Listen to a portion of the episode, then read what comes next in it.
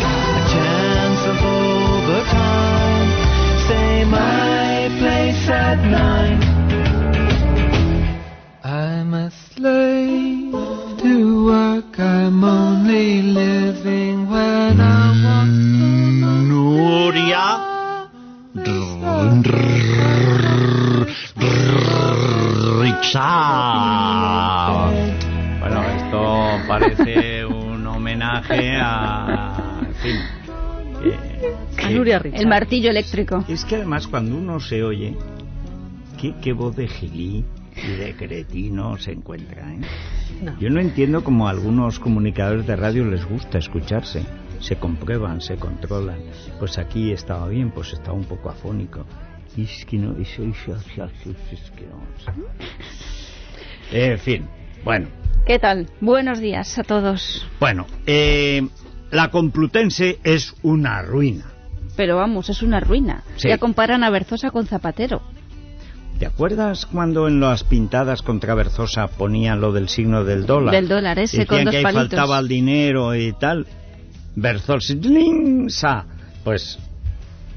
Hoy publica el diario La Razón que la Complutense acumula deudas por valor de 150 millones de euros. Dice que el centro debe dinero a proveedores, a Hacienda, a la Seguridad Social y al Fondo de Investigación. 80 millones a proveedores, 30 euros al IRPF y a la Seguridad Social, 45 millones de euros al Fondo de Investigación. Eh, la deuda es un 30% del presupuesto que tiene en este momento la Complutense, que son cerca de 600 millones de euros. En la, estas deudas a la Seguridad Social eh, son del último año o se arrastran? Pues ese dato no lo da la, Complutense, pero el otro día hubo... saber, porque es que a lo mejor no es solo el último año, sino que, viene grave, claro. sino que viene arrastrándose. O sea, una, una cosa pública como la universidad que no pague la seguridad social ya es para cerrarla. O sea, porque si no cumple con la ley de pagar la seguridad social, que es una obligación pública, una institución pública, pues mira, pues yo supongo que esto viene arrastrado de la legislatura de Berzosa, porque dice que cuando Berzosa eh, se incorporó, de hecho la, Complutense no tenía estas deudas, por eso ya comparan a Berzosa con Zapatero. Dicen que, desde que ha llegado, por ejemplo, ha habido un exceso de gasto en 500 profesores que ha contratado Berzosa en los siete años que lleva como rector. Además, eh, estos profesores son cargos de confianza que cobran más productividad que otros funcionarios con su mismo cargo en la Complutense. Cobran unos 1.145 euros frente a los 270 euros que cobran los jefes de servicio. En fin, aquí ya enseguida uno se pierde con los cargos. Lo único es que no han pagado la seguridad social, deben IRPF, que imagino de quién será el IRPF, de Berzosa y asociados. Digo yo. Bueno, eh, al parecer eh, hoy incluso se están planteando si se va a poder pagar las nóminas de los trabajadores o no. ¿Pero qué han hecho con el dinero? Aparte de construir la profesorera fina esta. Ni tanto, en Pozuelo. Ay, señor, si es que, con niños se acuesta.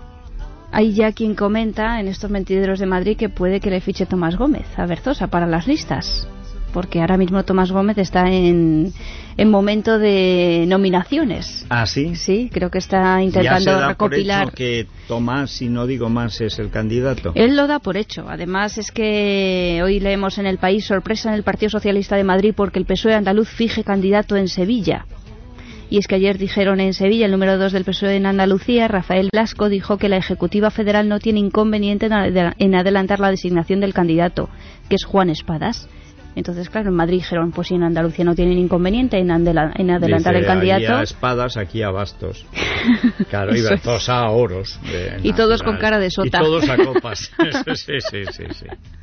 claro, de hecho Tomás Gómez ha dicho que están perplejos por las noticias que llegan desde Sevilla. Estamos o sea que a mí no me dejan y a estos es lo, ellos mismos les ponen el anuncio, hombre. Claro, ha dicho David Lucas, entiendo la situación especial de, Sevilla, porque sabemos que se ha ido Alfredo Sánchez Monteseirín. Dice, pero Madrid... especial porque creo que la satisfacción es tal.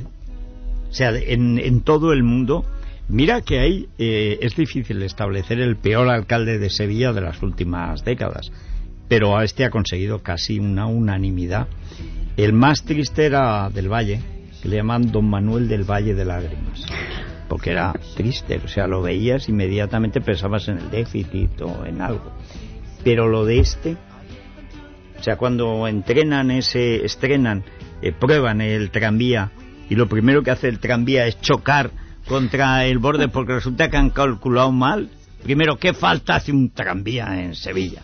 Y segundo, es que habían calculado mal donde daba la vuelta y lo primero que hace el tranvía es catacras. Se pega contra lo que en en teoría era solamente proteger eh, que proteger, que se cargó el trasto. Y todos allí mirando, con la corbata, la chaqueta. estaban inaugurándolo. y la banda de música, tachín, taranita, ¡Hala! Me imagino a los políticos mirando a sus jefes de prensa diciendo, ¿qué ha pasado aquí? ¿Qué haga si alguno salía corriendo?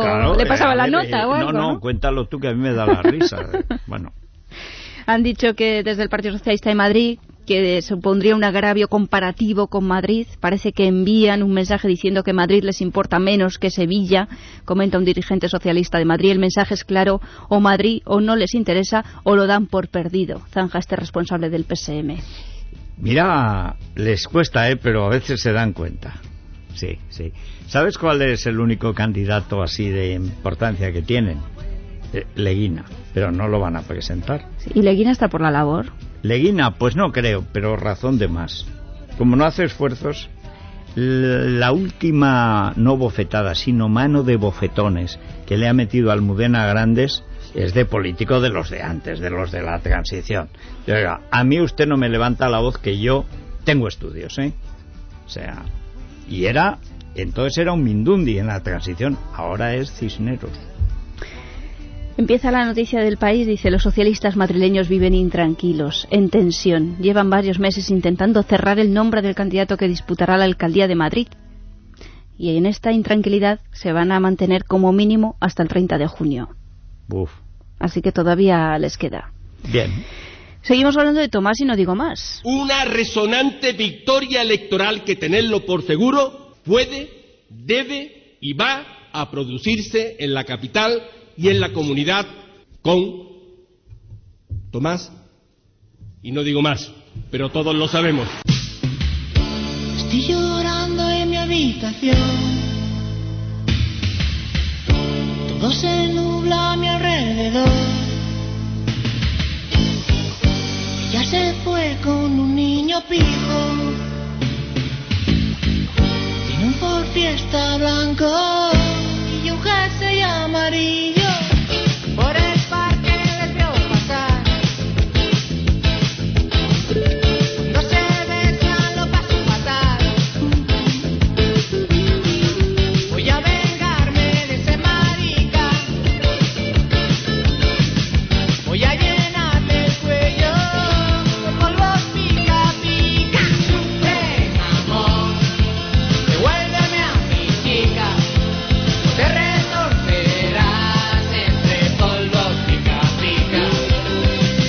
Tomás Gómez está entre la intranquilidad y la perplejidad ante lo que pasa en Sevilla, Ferraz y Madrid, ese triángulo Ay, Tomás. Callao, en fin.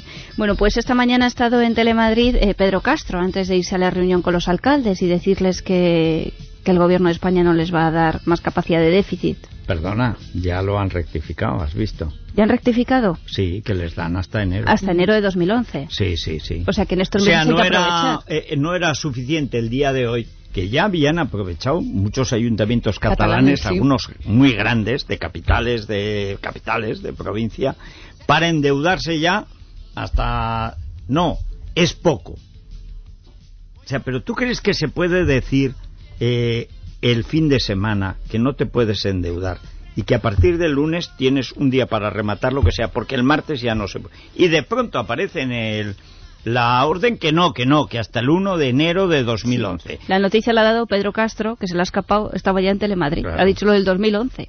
Ah, ha sido, él, la fuente. Ha sido él. Tonto de la... le dirán, seguro, ¿eh?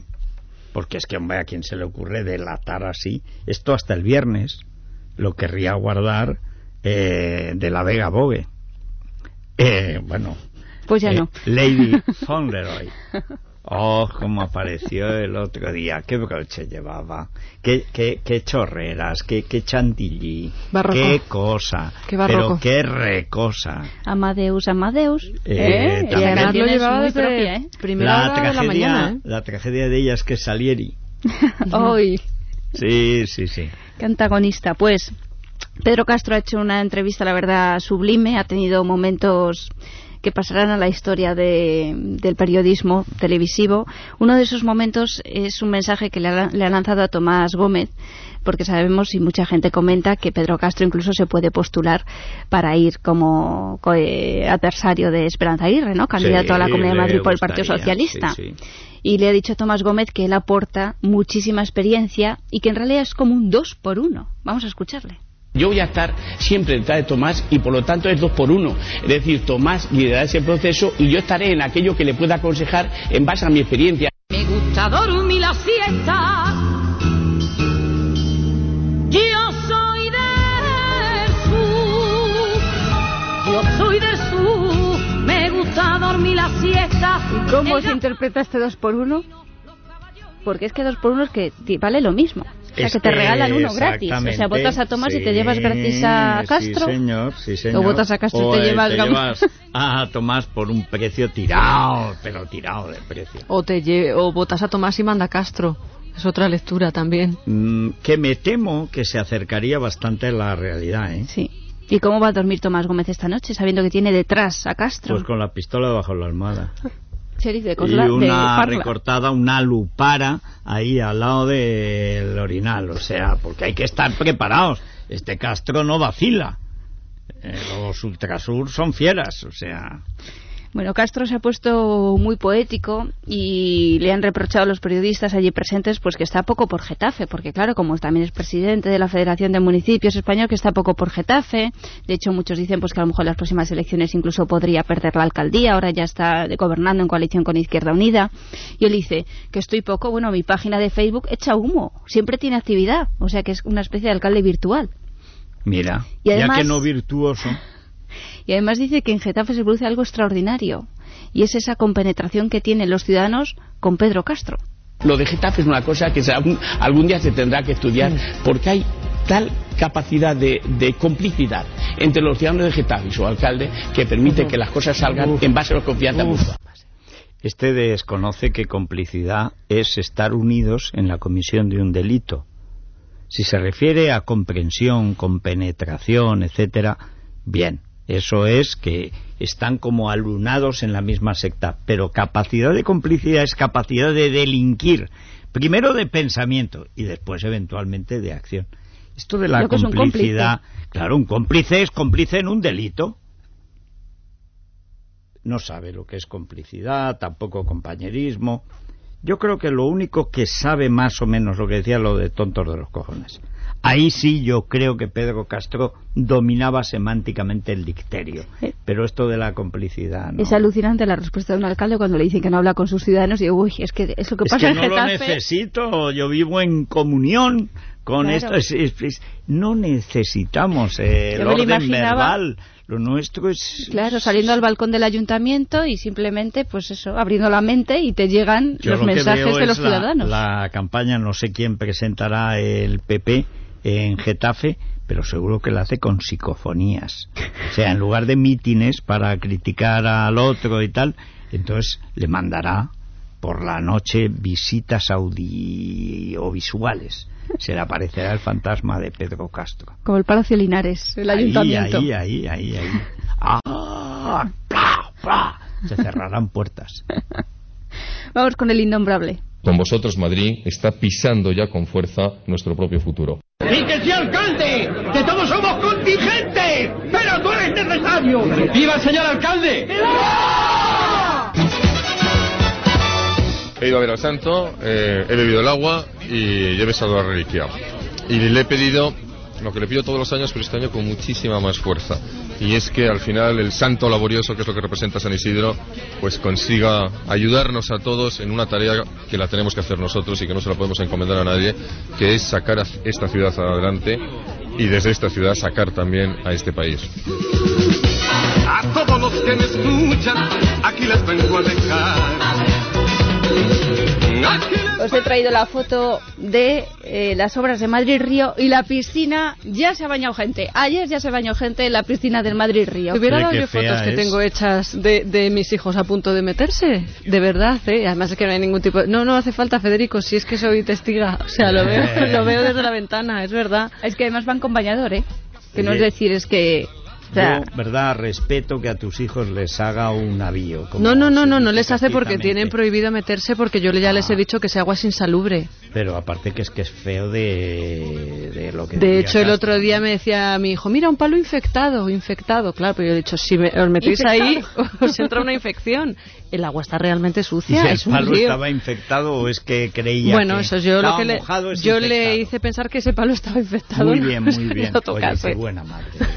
no, está sucio de verdad. ¿eh? que es una zona sucia. En color la foto se ve, el agua se ve verdosa. Y peor se va a poner en verano, porque además el agua del río Manzanares no es muy caudalosa, no circula, no, fluye. Vemos en la prensa ayer sobre las 6 de la tarde un grupo de jóvenes y adultos no solo hicieron suya la fuente de enormes chorros situada bajo el puente, el puente de Segovia, Hombre, enormes chorros, yo creo que estos no saben lo que son enormes chorros. ¿eh?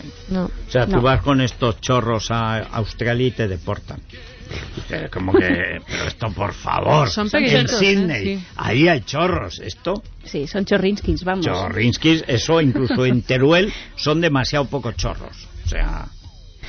Dice, chapotearon, nadaron y bucearon en las aguas de las fuentes pegadas al manzanares. Supongo que con los ojos cerrados, porque si no hoy tienen una conjuntivitis. Sí. no, no, en el pecado llevan la penitencia, ¿eh?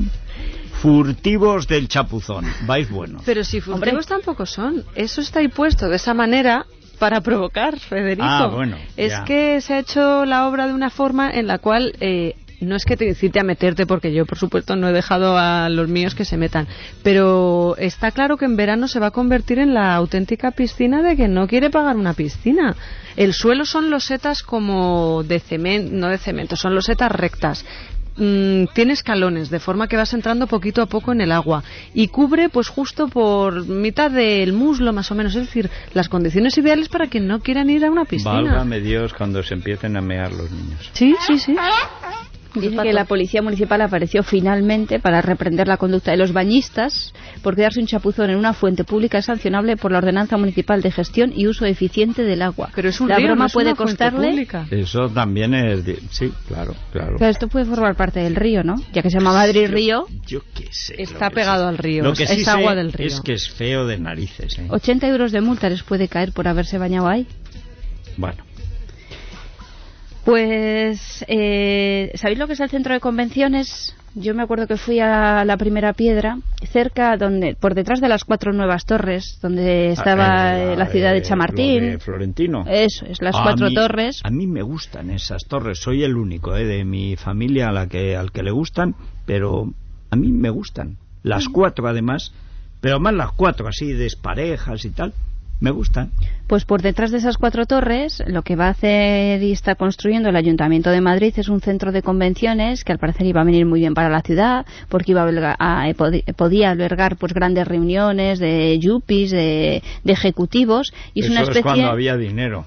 Bueno, pero es que siguen ahí metidos las obras. Siguen allí. Sí. Y entonces es una especie de queso, media luna, como enterrada una rueda que arrastra por la arena y entonces está como la mitad hundida y la mitad sale. Entonces, desde lejos parece como el sol entre las cuatro torres, el nuevo edificio del ayuntamiento. Ah, es un chiste un poco barato, aunque será cara a la obra, supongo. Sí, 273 millones de euros. Bueno, va, eso para Gallardón nada. Eso es lo de la empresa La Vivienda el mes pasado. Bueno, pues David Lucas ha pedido al ayuntamiento que dejen de construir este centro de convenciones. No parece lógico y es innecesario gastarse ahora 273 millones de euros cuando es más perentorio generar ahorros para financiar la descomunal deuda de 7.000 millones que ha ocasionado la pésima gestión de las arcas municipales llevada a cabo por Gallardón y sobre todo cuando debemos tener suficientes recursos para que no se pongan en peligro servicios públicos básicos muy necesarios para los madrileños más en estos momentos de dificultad.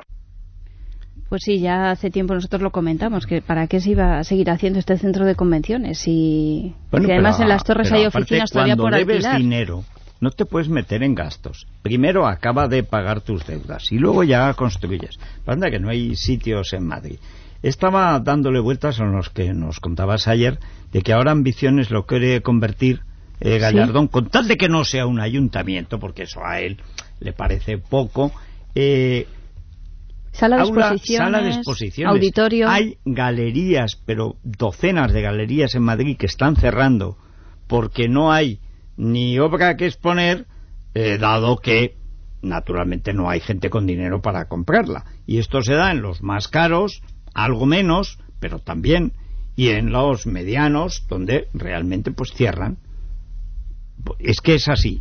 Y como están cerrando porque no hay dinero para comprar cuadros en la sala de exposiciones, hay una oferta de pintura, por ejemplo, como no la hay en ninguna ciudad del mundo, entonces viene Gallardón a darnos algo que no tenemos, que es una sala de exposiciones. Tócate las narices, Ruperta. Sí, y el, palacio, el patio de cristales, por 30.000 euros al día alquilarlo, pero no a marcas. Entonces, ¿quién va a alquilar por 30.000 euros para colgar unas fotografías o unos cuadros?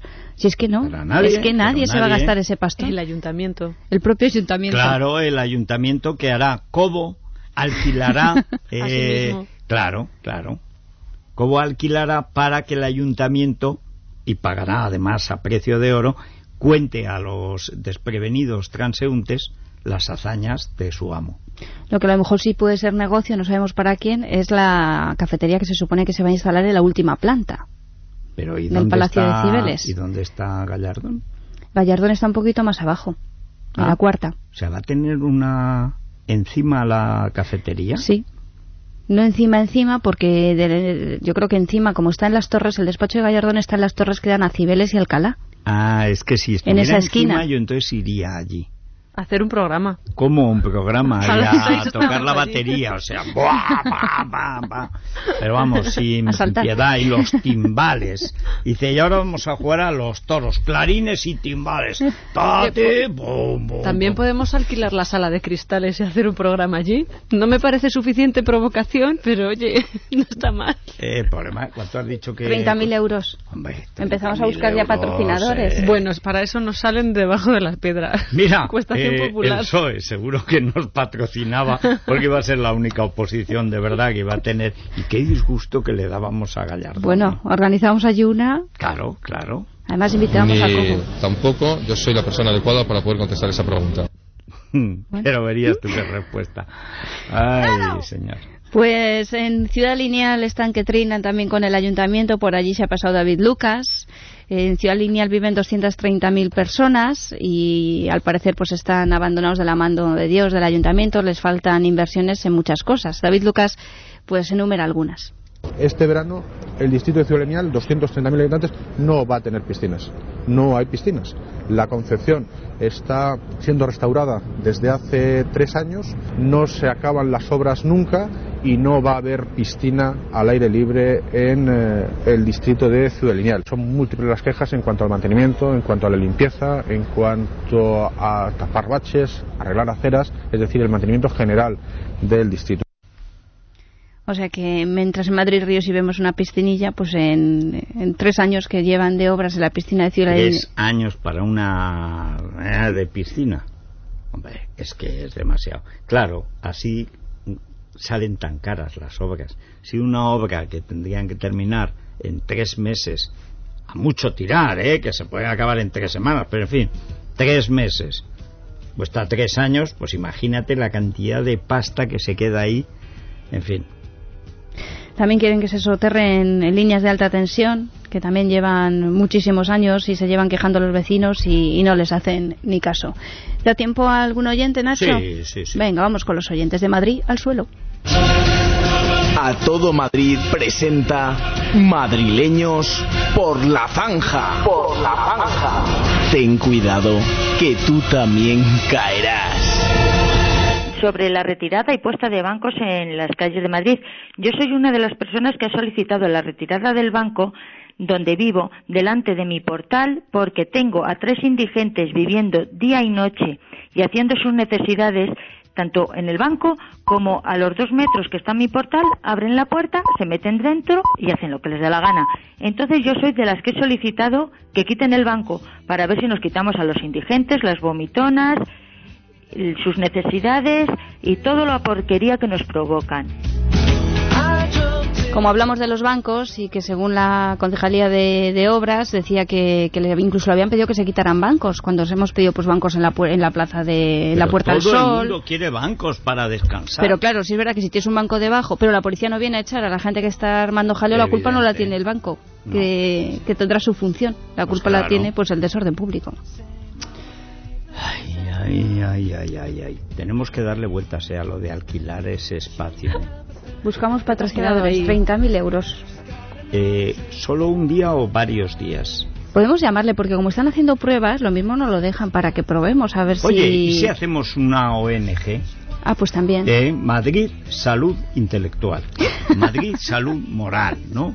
Eh, renovar Madrid. Madrid me toca Madrid. Eso es. Por ejemplo. Eso es. Eh, y pedimos una subvención. Pongamos que Madrid. Pongamos que estoy hasta las narices de Madrid. Madrid sí, Gallardón no. Algo así. Una ONG, pedimos una subvención. ¿Cómo se suele decir? que pedírsela no sé a quién. Bueno, al gobierno. Seguro que el gobierno dice, bueno. Al aire. Es contra. ¿Ves? Sí. Bueno, pues en fin, estas fantasías animadas de ayer y hoy me temo que no las podemos llevar a cabo. Ay, nos falta la ambición que les sobra a algunos. Ay, es verdad. Somos más. Somos gente normal, corriente. No somos monstruos.